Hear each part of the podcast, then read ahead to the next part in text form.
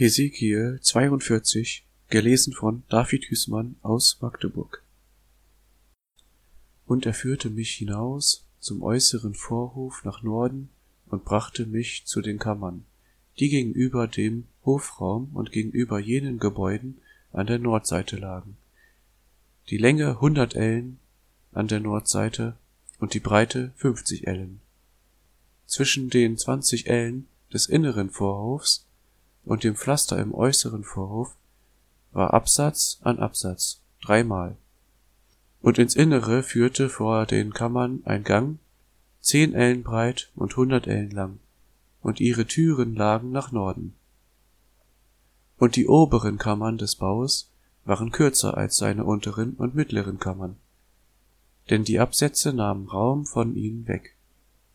Denn sie waren drei Stockwerke hoch und hatten keine Säulen wie die Vorhöfe Säulen hatten.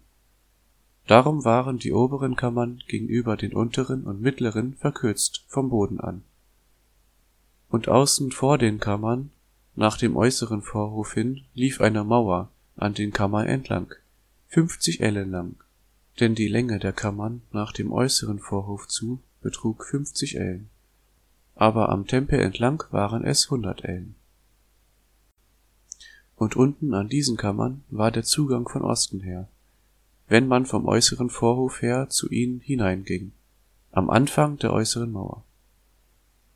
In der Richtung nach Süden lagen auch Kammern, dem Hofraum und jenem Gebäude gegenüber. Und ein Gang lief vor ihnen hin, ganz wie vor jenen Kammern an der Nordseite. Ihre Länge und ihre Breite, ihre Ausgänge und ihre Einrichtungen und ihre Türen waren gleich. Und wie die Türen der Kammern, die nach Süden lagen, so war auch eine Tür am Anfang des Ganges, nämlich des Ganges am Bau entlang, wenn man von Osten herkommt. Und er sprach zu mir, die Kammern im Norden und die Kammern im Süden gegenüber dem Hofraum, das sind die heiligen Kammern, in denen die Priester, die zum Herrn nahen, die hochheiligen Opfer essen. Dort legen sie die hochheiligen Opfer nieder, die Speisopfer, die Sündopfer und die Schuldopfer, denn die Stätte ist heilig.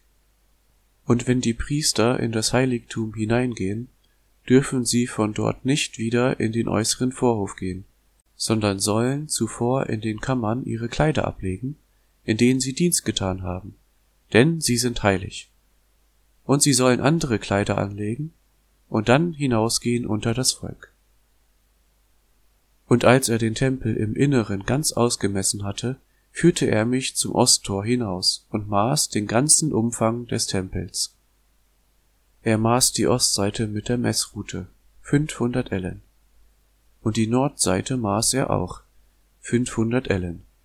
Desgleichen die Südseite auch, 500 Ellen. Und er wandte sich zur Westseite und maß auch 500 Ellen. Nach allen vier Windrichtungen maß er, und es war eine Mauer ringsum, fünfhundert Ellen im Geviert, damit das Heilige von dem Unheiligen geschieden sei